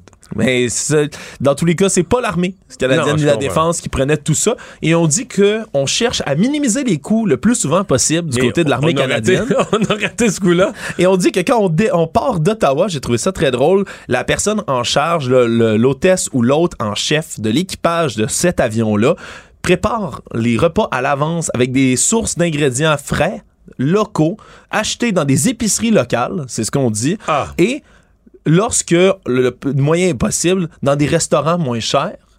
Mais là, on dit quand on est à l'extérieur, ben des fois c'est plus difficile. C'est seulement les vols qui partent d'Ottawa qui sont euh, où on peut aller à On est frugal, là. On achète des petits produits locaux pas chers. Exact. Et on dit que le taux de conversion de change du dollar canadien pourrait impacter également le prix des aliments ailleurs. Bon, Ouais, c'est parce que ça a coûté quand même 80 000. là. ça a coûté quand même 80 000. Et moi, je me disais, ah, ça comprend l'alcool, maudite dépense. Mais là, c'est juste la sans nourriture. alcool. Sans alcool. Donc, un montant assez cher pour la gouverneure générale. On tempère, mais c'est encore une facture salée. Tout savoir en 24 minutes. Il y a eu, euh, la fin de semaine dernière, trois drames autour de- d'enfants qui se sont, euh, qui sont tombés dans des piscines. Un qui s'est soldé malheureusement par un décès à Saint-Lambert en Montérégie. Un peu plus tôt dans la même journée, ça a été évité de justesse pour un enfant de 5 ans à Lévis. Il y a un enfant qui reposait dimanche entre la vie et la mort après avoir passé le près de 20 minutes sous l'eau dans une piscine résidentielle de Repentigny. Et là, on dit que depuis ce genre de tragédie-là, les appellent pour les fournisseurs de clôture pour sécuriser les piscines ont littéralement explosé. On dit que selon C'est certains une bonne nouvelle en même temps. Ça veut dire qu'il y a des gens qui sécurisent leur endroit. là. Ça, c'est une excellente nouvelle. Oui, on dit que selon certaines sources, c'est entre 30 et 40% de plus d'appels qui ont été enregistrés dans certains endroits.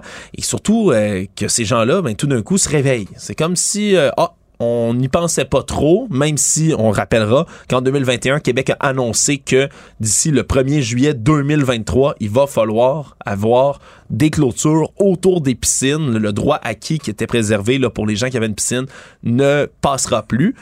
Mais là, il y a un autre problème, Mario. C'est celui de la pénurie de main-d'œuvre, celui des problèmes des chaînes d'approvisionnement.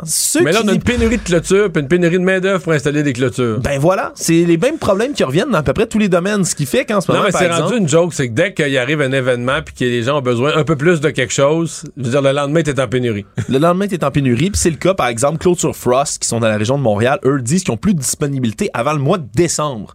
Et fin observateur que je suis, en décembre, ben, ce sera plus trop la saison des piscines pour, pour ceux qui ni, veulent. hein. Ni la saison pour installer de la clôture puis planter des piquets dans la terre. ben, Voilà, c'est un peu plus dur de faire ça dans la neige, effectivement. Donc, euh, appel aux gens, là, si vous voulez installer vos clôtures, ben, prenez votre mal en patience, ça risque d'être long. Puis en attendant, ben, verrouillez vos cours parce qu'un accident, on l'a vu en fin de semaine, c'est très vite arrivé. Les craintes de la récession ont paru aujourd'hui dans les indices boursiers. Mario, euh, ça a chuté un peu partout. La bourse de New York ce matin a ouvert largement dans le rouge. Le Nasdaq Mais en souffrait. fait, ça là. chute depuis novembre. Là. Ouais, ça chute, mais ça continue à chuter. C'est pire, non, j'avoue que c'est des journées, mettons, lundi, mardi. Hier, ça avait été un peu vert, mais lundi, mardi et aujourd'hui, ça va faire la. la- on pensait qu'on avait vu la pire année. On pensait qu'on avait vu au 31 mai, à la fin du mois, on disait c'est les cinq pires mois d'année. Mais le juin est pire que pire. Puis cette semaine va avoir été pire que pire. Ouais, parce que là, la Fed a relevé hier, là, c'est au directeur de 0.75 euh, points de Ouais, pourcentage. mais hier, ça avait été bien accueilli. là. C'est comme si le marché avait Mais dit. c'est ça le problème, c'est que ça a été bien accueilli là, du côté euh, du milieu financier. C'était Mais dit comme s'ils se sont donné la nuit pour y penser, puis ils se sont dit Ah non, mais c'est pas assez, l'inflation, va- hein, ça va être la merde, ça va être la récession, tout va s'effondrer. Avec là, ce matin, tout le monde est revenu pessimiste. Tout le monde est revenu pessimiste. Le Nasdaq a perdu 3% le Dow Jones, le S&P 500, 2,3, 2,7. Donc vraiment, là, c'est encore une fois une journée difficile sur les marchés et on s'attend encore une fois, à ce que ça continue, de, de- il continue d'avoir des tours de vis comme ça monétaires auprès de la Fed, auprès du Canada, ici aussi de la Banque centrale? Mais là, c'est plus que les tours de vis, c'est les taux d'intérêt. C'est la, c'est la certitude qui s'installe qu'il va y avoir une récession. Puis là, ben, une récession plus vite que prévu, plus grosse que prévu, dont on ne sait plus quelle va être la durée. Donc, c'est, c'est, c'est le, le pessimisme qui s'installe, c'est plus un pessimisme de hausse des taux. C'est un pessimisme de, de récession dont on ne connaît pas l'ampleur. Ouais, c'est noir dehors en ce moment avec la température, Mario, mais c'est aussi noir sur les Sur marchés. l'économie, ouais. Aujourd'hui également se poursuivait la commission d'enquête sur l'assaut du Capitole à Washington. Et aujourd'hui, la thématique de la journée, Mario qui continue d'enquêter sur, euh, évidemment, l'insurrection au Capitole du 6 janvier, ça tournait autour du vice-président Mike Pence et des pressions qui ont été exercées par Donald Trump et son équipe pour l'empêcher de certifier la victoire de Joe Biden à l'élection. Et on se rend compte, selon cette enquête-là, qu'il y avait vraiment une stratégie réfléchie pour garder le pouvoir, une campagne de pression qui était mise sur le vice-président Mike Pence, qui partait à l'origine de rien. Là. Dès la mi-décembre, il y a un avocat du nom de John Eastman qui travaillait pour Donald Trump, qui a élaboré un plan précis qui visait justement à exploiter les failles de la loi sur le comptage électoral et bloquer donc Joe Biden de la Maison-Blanche. Et Mike Pence, lui de son côté, le vice-président, avait consulté le plein d'experts juridiques qui lui ont assuré qu'il n'y avait aucune marge de manœuvre légale, que c'est complètement que des chimères que de bloquer le vote comme ça. euh, Tu sais, Mike Pence, là, euh, je sais que dans les milieux de gauche au Québec, parce qu'il était, bon, euh, un homme religieux. Oui, il un- anti-avortement. Anti-avortement. Et moi, j'ai toujours défendu, pas défendu ses positions sur l'avortement, mais défendu l'homme comme un homme de droiture. Puis à la limite, peut-être aussi parce qu'il est religieux, qui, qui croit à des valeurs, qui, qui est un homme droit. Tu sais, Ça existe encore des gens. Et c'est ce qu'il a prouvé jusqu'à la fin. À la fin, là, il était menacé politiquement par Trump, menacé qu'on le détruise sa carrière politique, menacé physiquement d'être Qu'on le pende, d'être assassiné, d'être assassiné. Et ce genre de monsieur-là, ben, la Constitution américaine dit une chose, la loi, l'ordre, il l'a suivi. il l'a suivi. Et aujourd'hui, c'est comme ça qu'on l'a dépeint. D'ailleurs, euh, étonnamment, démocrates comme républicains l'ont dépeint comme un héros, ni plus ni moins, comme quelqu'un qui, même s'il était absent aujourd'hui, un fait important, Mike Pence n'est pas venu directement lui-même. C'est deux de ses plus proches conseillers qui étaient présents pour témoigner un peu à sa place, si on veut. Et ils ont dépeint Mike Pence comme quelqu'un qui, justement, jusqu'à la fin, a décidé ben, de rester à bord du navire, de en se disant je vais du navire, pas du navire à Trump, là, du Non, navire du, de la démocratie du américaine. Du pays, de la démocratie, Exact, de- exact. des institutions. Et même plus loin que ça, là, on a parlé entre autres de Trump qui aurait été informé directement que Mike Pence était en danger au Capitole et qui aurait quand même tweeté des attaques sur Mike Pence quelques minutes après. On parle de la foule là, des insurrectionnaires qui auraient été à moins de 40 pieds de Mike Pence, là, derrière lui, là, juste sur ses talons alors qu'il fuyait. S'il attrape Mike Pence, il l'assassine, l'histoire des États-Unis change. Là. Ah, d'un coup, coup sur coup, là, vraiment. L'histoire du pays change. Là. Parce que là, d'abord, tu peux plus avoir la certification des résultats. Probablement qu'il y a une procédure alternative qui est prévue dans la Constitution, mais ça aurait pris quelques jours. Et moi, je suis convaincu que si tu ratais la date du 6 janvier, donc là, tu ratais la date de la sermentation du 20 janvier, tu rentrais dans un scénario de chaos politique où Trump aurait essayé de faire reprendre l'élection une deuxième fois, d'utiliser les tribunaux, la Cour suprême. Il aurait traîné ça et Trump aurait été encore au pouvoir en février, en mars. Puis là, après ça, t'es, t'es rentré, t'es, t'es- en dehors de la régularité constitutionnelle, t'es en dehors de la démocratie. Puis c'est de même, c'est de même que les dictateurs sont maintenus au pouvoir. C'est, il faut juste que la coche de la démocratie, que tu débattes la chaîne d'une coche. C'est fragile, hein? Ouais. C'est si fragile la démocratie, on semble l'oublier. Alors aujourd'hui, on se poursuivait là-dessus sur Mike Pence, puis il y a encore plusieurs jours qui vont se poursuivre sur cette commission d'enquête-là. Et à chaque fois qu'on pense qu'on a tout appris sur ce jour sombre là, de l'histoire américaine, puis des mois qui l'ont précédé, on en apprend chaque jour un peu plus.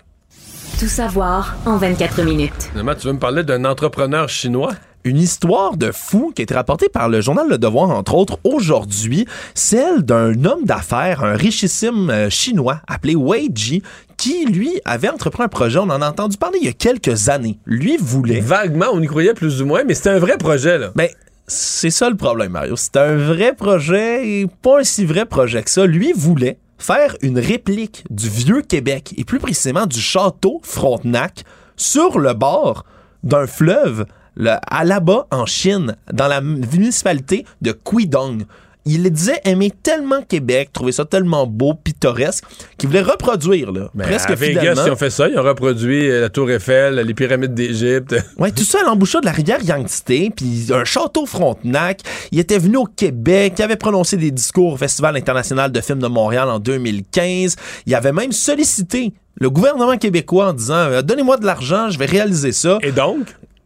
Mais semble-t-il que cet homme-là, Weiji, n'était pas qui il prétendait être et que tout ce temps, son énorme fortune de plusieurs milliards de dollars, en fait, eh bien, c'était un euh, scam de Ponzi, comme on l'appelle, un scénario de Ponzi, pyramidal. Il finançait ses entreprises futures avec des fausses entreprises passées.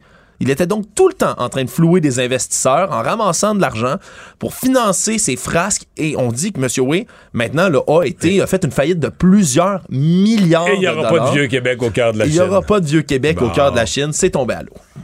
Résumé l'actualité en 24 minutes, c'est mission accomplie. Pendant que votre attention est centrée sur cette voix qui vous parle ici, ou encore là, tout près ici, très loin là-bas, Ou même très, très loin. Celle de Desjardins Entreprises est centrée sur plus de 400 000 entreprises partout autour de vous. Depuis plus de 120 ans, nos équipes dédiées accompagnent les entrepreneurs d'ici à chaque étape pour qu'ils puissent rester centrés sur ce qui compte, la croissance de leur entreprise. Bonjour Emmanuel. Bonjour. Alors, euh, la ministre Freeland, euh, qui à son tour, un peu comme euh, tous les gouvernements du monde, voulait aujourd'hui parler à la fois aux citoyens et au milieu économique de comment son gouvernement entend faire face à l'inflation, aux incertitudes économiques qui viennent avec l'inflation. Ça t'a impressionné? Ben, je peux dire que ça n'a pas été super bien reçu en général parce que elle parle d'un nouveau plan de soutien, mais dans les faits, le gouvernement, son message à Mme Freeland, c'est on est on a tellement déjà fait qu'on n'a pas besoin d'en faire plus. Je m'explique. Le gouvernement, dans les deux dernières années, a lancé des nouveaux programmes de 8,9 milliards de dollars. C'est tous des programmes sociaux, là, on s'entend. Mais ils sont pas encore rentrés en ligne, comme on dit. Là. Ils sont pas online. Là. Et là, ils entrent en vigueur à partir de cet été. Et c'est ça qui fait dire au gouvernement qu'il remet 8,9 milliards de dollars dans les poches des Canadiens. Mais c'est pas des nouvelles mesures. Alors, par exemple, il y a une allocation canadienne pour les travailleurs, là, les tout petits salariés, là, pour les encourager à rester sur le ma- marché du travail. On l'a bonifié. Ces gens-là vont avoir 1200 pièces de plus dans leur poche. On avait prévu dans le budget d'augmenter de 10% la sécurité de la vieillesse, mais ça rentre là cet été, 800 dollars de plus. On avait créé une, euh, une aide pour les locataires à faible revenu, un paiement de 500 dollars. Mais ça, ça rentre en ligne. Puis là, après ça, tu ajoutes tous les autres trucs que le dans les, les grands projets du gouvernement, euh, les garderies, l'assurance dentaire. Ben là, le gouvernement dit, voyez ça, en bout de ligne, ça va vous mettre plus d'argent dans les poches. Donc, on n'a pas besoin, finalement, de Ben, elle dit même pas ça en vérité. Elle, elle, elle nous dit que c'est ça la réaction à la crise de l'inflation. Oui, mais, toutes ces mesures-là, là, toutes, stock, là. ouais, toutes ces mesures-là ont été euh, imaginées, l'architecture de toutes ces mesures-là, alors qu'il n'y avait pas d'inflation. Ou en tout cas, avant l'inflation qu'on connaît. Donc, c'est un peu bizarre. Là. On fait ce qu'on avait prévu de faire. C'est comme si eux, ils l'ont pas dit, mais ils avaient prévu la crise actuelle. Puis là, euh, ben là, leurs mesures entrent en vigueur juste au bon moment pour faire face à l'inflation. Je trouve que c'est un petit peu gros quand même. Là. Ben, c'est, c'est gros. En vérité, c'est un gouvernement qui avait prévu investir massivement dans les programmes sociaux. Puis là, il dit, ah ben finalement, ça va servir à l'inflation. C'est comme si tu gardes le même Ouais, tailleur, mais- tu changes la cape puis l'étiquette dessus. Mais dans, dans les faits, c'est pas une réponse à la crise inflationniste. Mais la réalité, c'est que le gouvernement est conscient, il ne l'admet pas. Mais il est conscient qu'il a une part de responsabilité dans cette crise-là au Canada. C'est- facile d'être sur la scène puis de dire écoutez, c'est moins pire ici qu'ailleurs. Euh, en Allemagne, c'est à 7% En Grande-Bretagne, c'est à 8, 9 On est 11. juste à 11 en 8,8. Grande-Bretagne un matin. 11. Mais Ouais. elle n'a même pas les bons chiffres. Non, non, un matin, Mais- 11 en Grande-Bretagne. C'est c'est- c'est du solide là-bas, l'inflation. là. Puis dans les faits, quelqu'un, euh, un contact du milieu économique me faisait remarquer, euh, sais, qu'on parle de la part de responsabilité du gouvernement, on est encore en train de trop dépenser. Là. Ben, c'est ce que j'allais dire. J'allais dire, dépense 473 milliards cette année. Il en dépensait 329 en 2019. C'est fou, hein? Non, mais c'est ça. Mais là, aujourd'hui, en rajoutant, quelque part, en rajoutant 8-9 milliards de programmes sociaux, je conçois bien que pour les personnes les plus démunies, ça les outille pour faire face aux, prix augmentés, à, la pompe, à la caisse, à l'épicerie. Je, conçois bien ça. Mais il reste qu'en macroéconomie, dans l'économie dans son ensemble, tu pompes encore des milliards de plus de fonds publics dans une économie qu'on essaie de calmer et où les gouvernements ont contribué en, en injectant tellement de fonds publics, les gouvernements ont contribué à l'inflation. Donc, chaque sou, chaque sou que les gouvernements réinvestissent, c'était vrai pour le 500 de François Legault, il faut vraiment être certain qu'on l'applique à des gens qui en ont absolument besoin pour les compenser des effets pernicieux de l'inflation, parce que sinon, ben, on fait juste nourrir la bête, là. On fait juste... euh, on, on dit qu'on combat une bête, mais euh, elle mange notre outil de combat, là. Elle s'en Ben, nourrit, là. ex- Exactement. Puis surtout quand Mme Freeland utilise des trucs comme euh, son programme de garderie comme une mesure anti-inflationniste. sais. Je veux dire, la réalité, c'est que ça va avoir un, impact immense sur de nombreuses familles, là, mais ce sont des programmes sociaux. Là. Et, euh, mais le gouvernement est coincé, il peut pas, il n'y a plus de marge de manœuvre. Donc, les mesures que mettent en place des pays comme euh, l'Allemagne, la France, l'Italie, la Grande-Bretagne, de dire on va baisser les taxes à la pompe, on va donner, tu on va, on va renoncer à une partie de l'argent qu'on engrange comme gouvernement grâce à l'inflation. Mais le gouvernement Trudeau peut même pas faire ça. Parce qu'il y a déjà trop d'argent dans l'économie. Il y a déjà trop d'investissements du gouvernement dans l'économie, puis il y a déjà plus de marge de manœuvre. Alors, il est un peu, il est un peu coincé. Puis la réalité, c'est que c'est sur les épaules de la Banque du Canada de, passer la mop puis d'essayer d'espérer réussir à régler le problème. Ce qui me mystifie un peu, c'est l'espèce de. Parce que aujourd'hui, Mme euh, Freeland a annoncé tout ça dans le cadre d'une allocution à Toronto, à Bay Street. Ouais, puis elle, elle dit que c'est un nouveau plan. Oui, mais ce que je veux dire, c'est. Elle aurait dû annoncer ça dans un organisme communautaire euh, à Saint-Henri, là. Je veux dire, c'est un plan entièrement, c'est entièrement social. Il n'y a pas de stratégie économique, il n'y a pas de vision de la productivité, de la, de la- de la- de la- de la- du renforcement économique du Canada, etc. Donc, je vois pas ce que ça fait à Bay Street. C'est un plan de programmes sociaux, point. Puis, euh, je je veux pas dire qu'il n'y a pas parmi les gens d'affaires ou les gens de Bay Street des gens qui ont une sensibilité sociale. Il y en a peut-être, mais il me semble que c'est pas le bon message à la bonne clientèle, pas du tout. là. Ben, le message, il y avait un message plus large là, que juste l'inflation dans son dans son discours là. Mais en vérité, c'est parce que c'est comme un gouvernement qui, je pense qu'elle est distraite comme ministre. Ah ouais?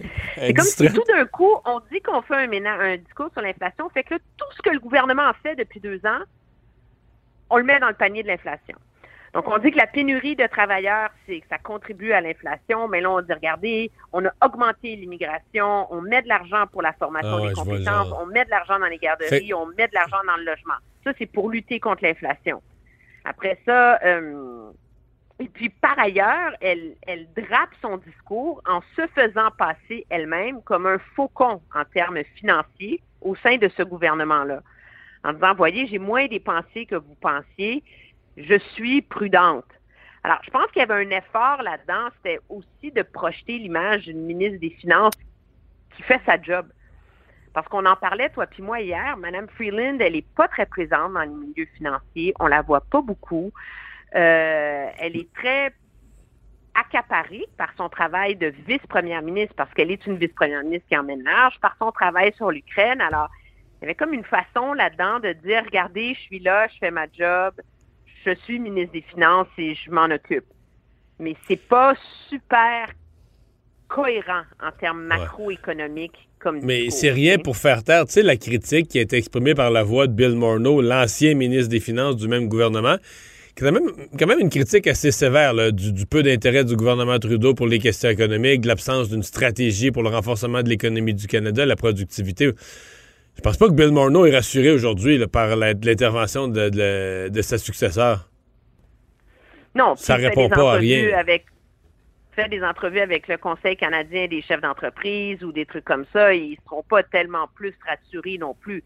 Si un gouvernement qui essaie de draper dans mettre une boucle avec une étiquette réaction à la crise, sa stratégie qui est d'être un gouvernement ultra interventionniste, ultra axé sur les mesures sociales et peu intéressé par les euh, par faire la job plus difficile, qui est d'assainir l'économie canadienne, nourrir sa productivité euh, et, tout ça. Puis c'est bien beau pour Mme Freeland de dire, regardez, on fait rentrer 400 000 immigrants cette année, on va atteindre 450 000, c'est génial, le Canada, immigration, immigration, mais tu veux que ça, que ça fonctionne, ces stratégies-là, à un moment donné, il va aussi eh, falloir que tu réussisses à régler les problèmes au sein du ministère de l'immigration. Puis là, ça fait quand même deux mois que le budget a été annoncé. Ils ont mis 400 millions là-dedans, puis on n'en a pas vu la couleur et les résultats encore. Là.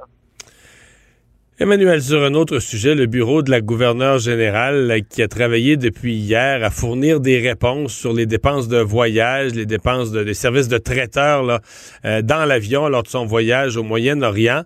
Euh, on a eu quoi, euh, via la Défense nationale, des débuts de réponse aujourd'hui? Ben, c'est intéressant. Premièrement, on a eu une nouvelle, euh, une nouvelle mouture de la réponse de la gouverneure générale qui, qui dit que finalement, elle partage l'inquiétude du public à l'égard des dépenses. Non, mais c'est bien. Ça, c'était à midi 39. Nous ne sommes pas seuls. Puis qu'elle avait demandé des éclaircissements de la part des ministères responsables. Puis là, du finance, c'est pas juste le ministère de la Défense, c'est aussi le ministère de l'Affaires mondiale. Et là, la Défense nationale a répondu, puis a dit que le chiffre de 93 000 est, est erroné parce qu'on a vraiment fait la comptabilité, puis finalement, c'est juste 80 000. Puis qu'il faut compter là-dedans qu'il fallait nourrir euh, le personnel de bord. Alors que finalement, c'est pas 600 pièces par personne, mais c'est 290 par personne. Mais dans les faits, ça résout pas le problème de pourquoi ça a coûté le double du prix pour la gouverneure générale que pour le premier ministre, parce qu'on s'entend, c'est pas le premier ministre non plus qui fait voler l'avion puis qui fait le service sur l'avion, là. Donc, il y avait aussi du personnel sur ce voyage-là. Puis, c'est le signal est le même. Puis, pour ajouter l'insulte à l'injure, il y a eu plein de questions là-dessus, à la pire des questions.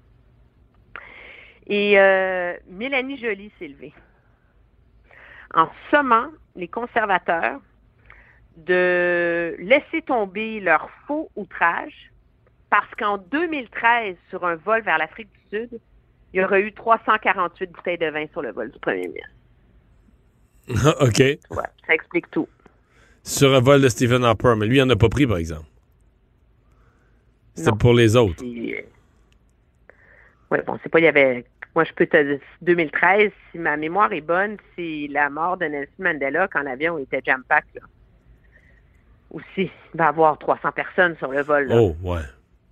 Mais là, on parle toujours. Quand on parle des bouteilles de vin dans l'avion, ce que je réalise, c'est qu'on parle pas des bouteilles. On parle pas d'une bouteille euh, de 750 millilitres, là.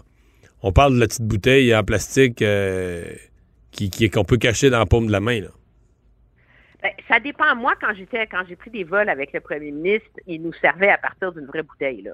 OK, mais si tu regardes ce matin dans le On National... pas la petite bouteille en plastique comme sur les vols d'Air Canada. Non, mais si tu regardes ce matin dans le National Post, tu y vas par les montants d'argent, si tu calcules un peu, je veux dire, soit qu'ils boivent du vin de dépanneur à 10$, piastres, soit que c'est des petites bouteilles, mais ça se peut pas, les chiffres arrivent pas pour des grosses bouteilles. Là.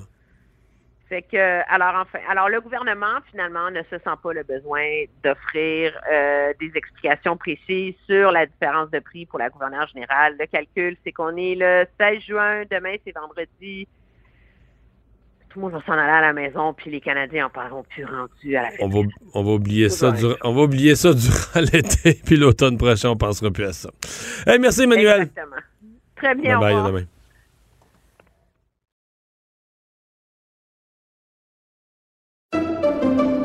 Pendant que votre attention est centrée sur vos urgences du matin, vos réunions d'affaires du midi, votre retour à la maison ou votre emploi du soir, celle de Desjardins Entreprises est centrée sur plus de 400 000 entreprises à toute heure du jour. Grâce à notre connaissance des secteurs d'activité et à notre accompagnement spécialisé, nous aidons les entrepreneurs à relever chaque défi pour qu'ils puissent rester centrés sur ce qui compte, le développement de leur entreprise.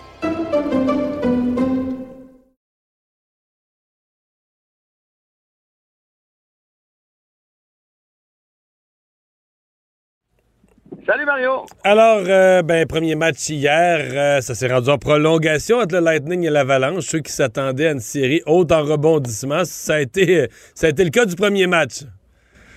Ah oui, on a eu tout un spectacle. Pour vrai, les amateurs de hockey ont été servis hier. Là, le Lightning euh, en a eu plein ses culottes.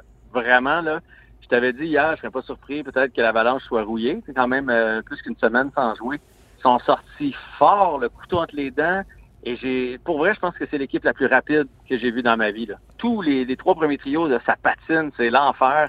Et les joueurs vedettes ont pris les choses en main. Là. Rantanen, McCarr, McKinnon est phénoménal. C'est pas une équipe qu'on voit souvent parce qu'ils sont dans, dans l'Ouest. tu sais.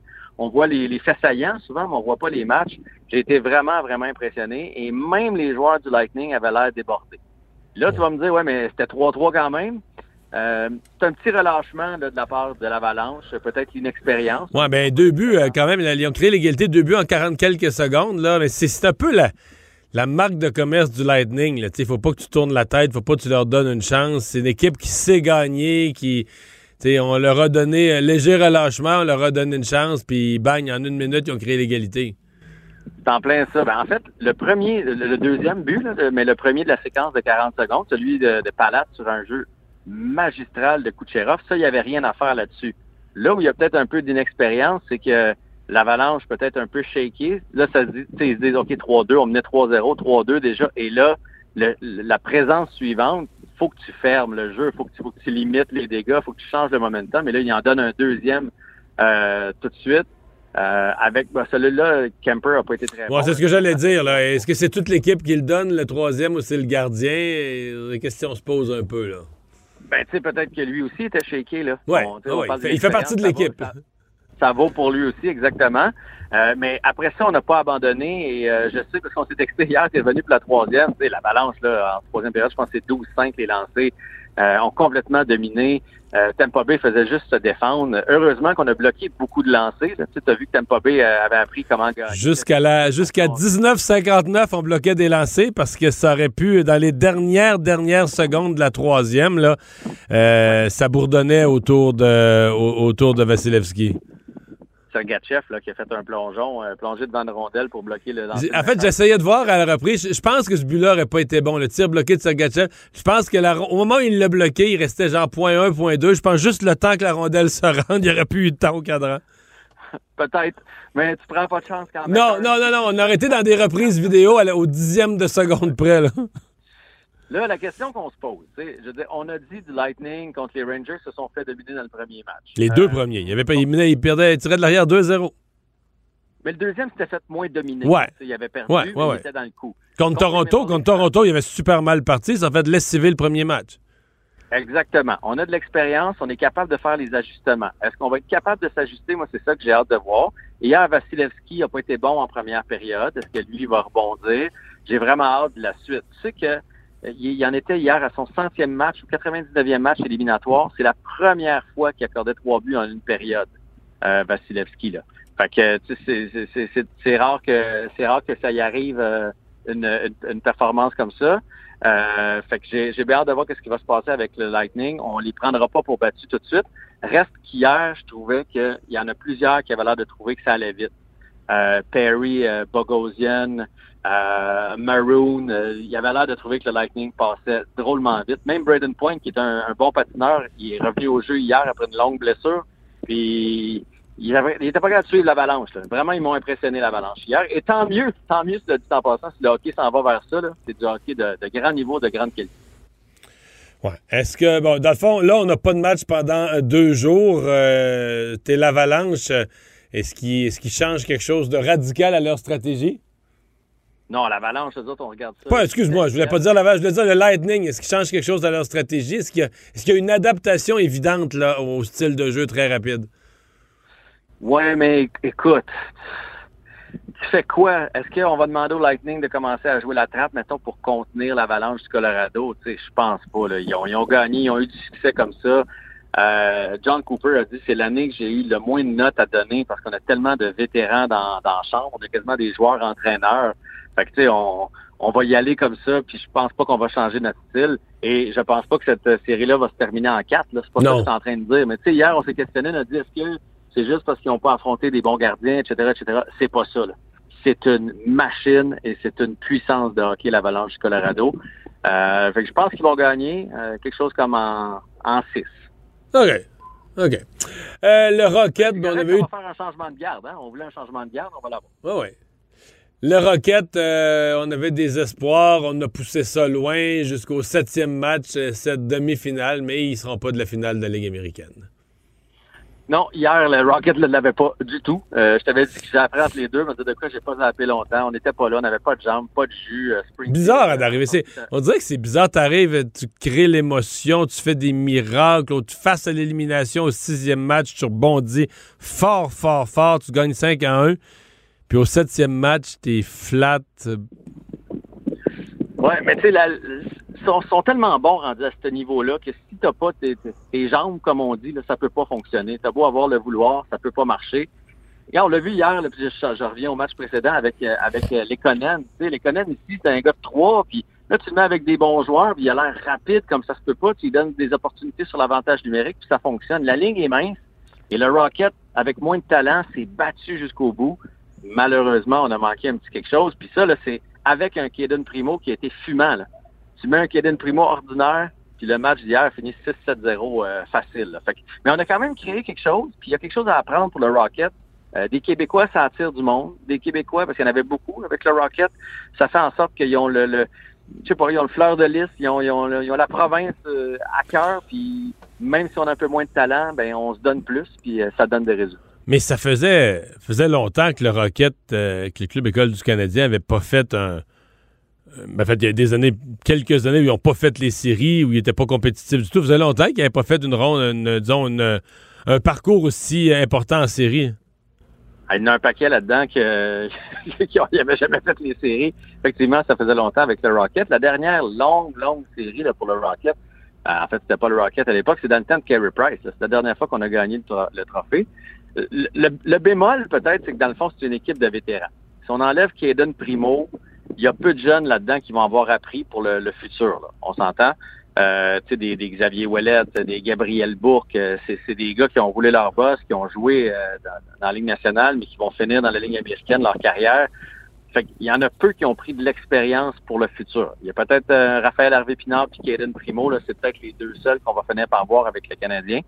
Reste que c'est positif, une culture gagnante dans l'organisation du Canadien. C'est positif mettre du monde dans les estrades. Ça va être plus facile d'aller chercher des joueurs pour jouer avec le Rocket parce que ça se monnaie, ça aussi. Quand tu es un vétéran de 27 ans, que tu es en fin de carrière, tu sais, bon, où est-ce que je m'en vais finir mon, mes, mes années euh, pro sans jouer dans, dans la Ligue nationale? Je vais jouer dans la Ligue américaine quelque part. Ben, tu veux un endroit comme le Rocket où il y a de l'ambiance, où il y a du monde dans les estrades, l'équipe est en santé. Que je pense que ça va être positif pour le, le Canadien pour le futur. Jean-François, merci. À demain. Hey, salut Mario. Cube Radio.